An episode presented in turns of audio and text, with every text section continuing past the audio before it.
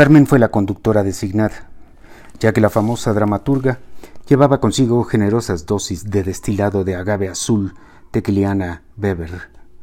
Caminaban las dos mujeres en silencio rumbo al auto en el eterno estacionamiento del Hotel Nico, cuando Carmen oyó unos pasos.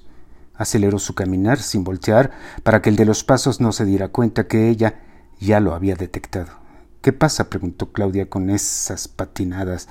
Nada, ma, apúrate. ¿Por qué? Tú aprieta el paso y ya no hables que no se te entiende nada. Resignada, Claudia obedeció la voz de mando de su hija, llegando rápidamente al coche. Carmen arrancó el auto, metió una reversa que casi desnuca a la pobre Claudia y lo orientó rumbo a la salida a grandes velocidades. En ese momento, ambas vieron a Vicente brincando hacia un lado para no ser atropellado por segunda ocasión. Vicente, exclamó Claudia como si hubiera visto un espectro. ¿Lo atropellaste? Ay, no, ma, ¿cómo crees? contestó Carmen sin mucha convicción, porque en efecto se había oído un golpe seco. Para cerciorarse, Carmen miró por el espejo y lo que vio fue a Vicente corriendo detrás del coche, haciendo aspavientos y gritando desesperado Claudia, Claudia. Acelérale, mandó Claudia, tratando de controlar su anestesiada lengua. Ya habían pagado el boleto en el prepago, así que solo era cosa de meterlo en la rendijita y salir disparadas, pero a Carmen le temblaban las manos al hacerlo. No entiendo, ma, ¿por qué no hablas con él y ya? Porque le dije que no lo quería volver a ver en mi vida. Claudia, Claudia, espérate, Carmen, por favor, gritaba Vicente acercándose al auto.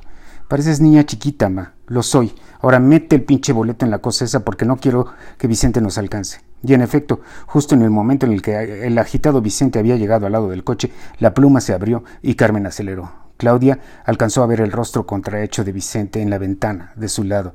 Claudia, te amo. Mentira. Las llantas casi le pisan los callos a Vicente, que tuvo que hacerse a un lado pensando cuál es el problema de las mujeres y los coches, recordando cuando Beatriz le echó el carro encima afuera de la empresa y casi lo mata. Pero sin pensarlo más, raudo y presuroso, corrió hacia su propio auto y salió también a toda velocidad, aunque él sí tenía que pagar el boleto. Carmen tomó la calle de Campos Elíseos rumbo al túnel de Avenida Reforma para agarrar Chivatito y luego Periférico. No vayas tan rápido que voy a vomitar, hija. Ay, ma, ¿por qué tomaste tanto? Estaba celebrando, pretextó Claudia, repitiendo varias veces la palabra celebrando porque no le salía bien, verbando, sebrelando, ceneblando. Además, tu jefe no quita el dedo del renglón, ¿verdad? Sí, ya sabes, siempre me quiere meter mano. ¿Que no es casado? Sí, pero eso no es impedimento para él. Además, su mujer es insufrible. Claudia hizo una pausa. Ay, hija, no me siento muy bien. Ya estoy bien, ya estoy yendo más despacito. ¿Para qué fue Vicente al cóctel? Tonta pregunta, señora Claudia, para verla a usted. Ah, qué padre, no sé cuántos meses en casa de su esposa y ya se hartó otra vez de ella. No, hija, yo no soy el plato de segunda mesa. No, fíjate, agregó Claudia controlando su afán de vomitar y llenar el túnel de Avenida Reforma con un charco de bilis y tequila medio digerido. Eres una orgullosa, ma. Llegaron al semáforo que conduce a Parque Lira y a Los Pinos. Las calles estaban desiertas. Los soldaditos de los pinos titiritaban de frío. El bosque de Chapultepec se veía negro, siniestro, como si fuera a salir alguna bestia salvaje de sus entrañas, el chupacabras o la llorona. No, hija, la verdad es que no quiero volver a sufrir. Vamos a suponer que vuelvo con Vicente. Al rato seguramente su esposa le hace ojitos y regresa a su casa. Y así vamos a andar. No puedo con esa indecisión. No puedo, no puedo, no puedo. Repitió por si no hubiera quedado claro. Tú provocaste todo en un principio con tu indecisión, mamá. Hace 22 años. Ay, Carmen, eso ya pasó hace mucho y yo tenía tu edad. Lo amabas, ¿no? Claro. Y pues que el amor y la indecisión no son mutuamente excluyentes. Se puede amar y estar indeciso como lo demuestra el pasado. No te entendí nada, mi amor, pero como sea, ya te lo dije, no quiero sufrir y el hecho de que viva con su esposa y sus hijas como debe de ser me alivia la culpa. Ya te lo dije, ya te lo dije, ya te lo dije. Carmen hizo una mueca en el momento en el que se puso el siga y escuchó el claxon del auto de junto. Claudia y Carmen voltearon. Era Vicente. Pero qué terco es este imbécil. Está haciendo méritos para que lo perdones, dijo Carmen con sonrisa burlona en los labios y saludando a Vicente con la mano. Como en tus telenovelas, mamá, el pecado debe expiarse y la única forma de expiación es el sufrimiento. ¿Qué? preguntó confusa Claudia y luego levantó la voz como si hubiera tenido una idea repentina. Yo no tengo nada que perdonarle y acelera, hija. Carmen levantó las cejas y aceleró. Vicente también pisó el acelerador para tratar de emparejar su auto al de Claudia.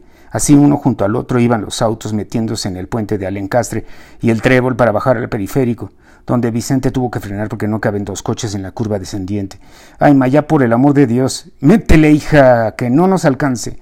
Sabe a dónde vamos, pues hay que ir a otro lado. ¿Qué? No sé, a Cuernavaca, a Xochimilco, pero acelera.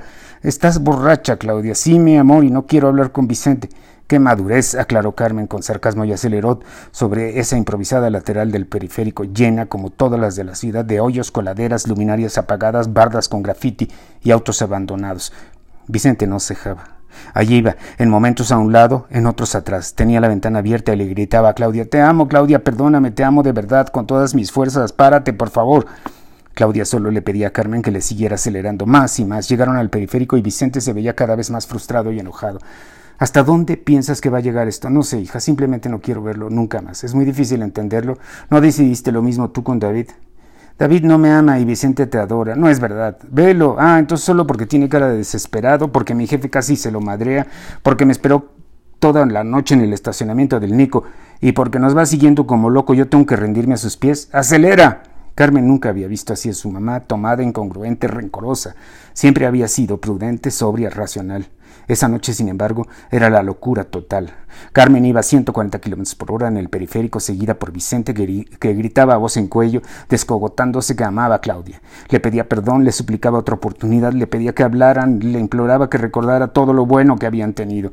En la desesperación, Vicente rebasó a Carmen a velocidades insospechadas y luego se le puso enfrente, frenando de improviso para obligar a Carmen a detenerse. ¿Qué hace el imbécil? alcanzó a decir Claudia antes de que Carmen pisara el freno con todo su peso. Demasiado tarde. El auto patinó y se estampó en la parte de atrás del de Vicente.